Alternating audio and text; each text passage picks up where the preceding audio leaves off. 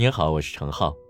上半年姐姐们忙着乘风破浪的时候，估计没想到自己这么快就成了中年明星综艺里的后浪。尽管性转版浪姐的消息早在网上沸沸扬扬的发酵了小半年，但翻开各位义愤填膺的小作文看，通篇都写着三个字：不期待。不过观众的不在意，显然阻挡不了哥哥们追梦的决心。尽管呼声不高，但号称国内第一档混龄男团竞演真人秀《追光吧哥哥》还是啪的一下就出来了。很快，如果初期的浪姐能勉强被称之为清流，那么这节目可以说是当今不折不扣的一股泥石流。放眼整个选秀历史。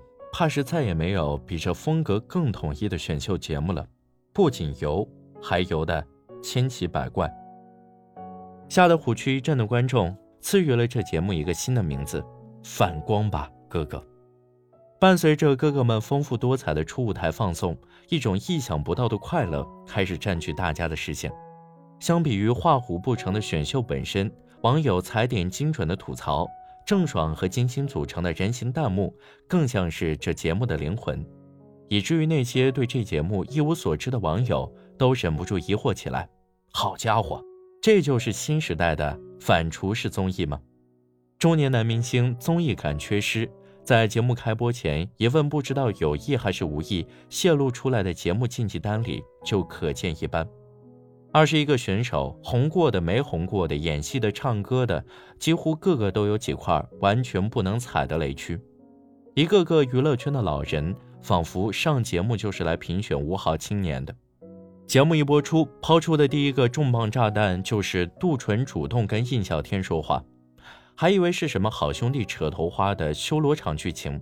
结果点进去一看，就看见杜淳尴尬的坐在那儿，仿佛犯了眼疾；印小天手足无措的，像是在做前女友的婚礼司仪。中年男明星身上的七宗罪又多了一条：不会来事儿，又不敢撕。这种考验男明星脚底施工能力的场面还不是个例。而到了各大油田井喷式产油的初舞台环节。用女性视角的吐槽来消解哥哥们滑腻表演带来的不适感，对于观众来说简直成了救命稻草。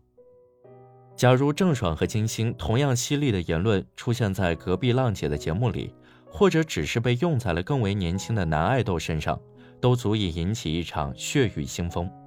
然而在当下，嘲笑这些笨拙的中年男演员们却丝毫没有风险。最先曝光的中年男团综艺。原本叫做披荆斩棘的哥哥，但观众丝毫不觉得这届中年男明星有什么坎儿。呼声更高的是另外一种说法，不如搞个他们最擅长的爹位 battle 大赛，看谁能爹过谁。正如这位网友赤裸裸地说出了真话：只想看他们落魄的样子。如果说《浪姐》里表现的是中年女性的焦虑，是年龄与职业瓶颈，那么这场大型群嘲。好像才揭露了中年男明星最大的困境。无论他们多么努力地展示自己，但在社会对油腻爹味的同仇敌忾下，在被年轻人主导的互联网上，他们得不到什么同情。即便是一出场就因为插刀往事被网友偏爱的印小天，人们笑起他脱离地心引力的飘逸舞姿，也毫不留情。看着他们吃力地模仿年轻人最爱的舞台唱跳形式，假装自己还没有被后浪拍死的样子，会有些感慨的人，或许也暴露了自己的年纪。台上的人是曾经的霸总专业户明道，国内最早的顶级男团成员陈志朋，第一届选秀出道歌手苏醒，在经历了各自的成就之后，他们如今却只能在同一条狭窄的赛道上相遇。在注意力争夺大战中，试图分一杯羹。可惜，游戏的规则早就不再由他们制定。在后浪的拍打下，试图融入潮流的笨拙，反而成了他们最容易出圈的笑料。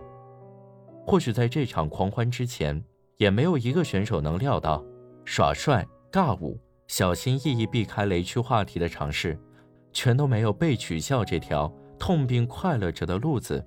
引人注目更快。这世界变化快，中年老哥哥真的很难明白。好了，这就是今天的节目，感谢你的收听。与我联系，欢迎关注我的新浪微博“羊城浩浩”，杨是杨树的杨，过程的程，日天浩的浩。添加我的个人微信“主播程浩”这四个字的全部拼音。我们下期见。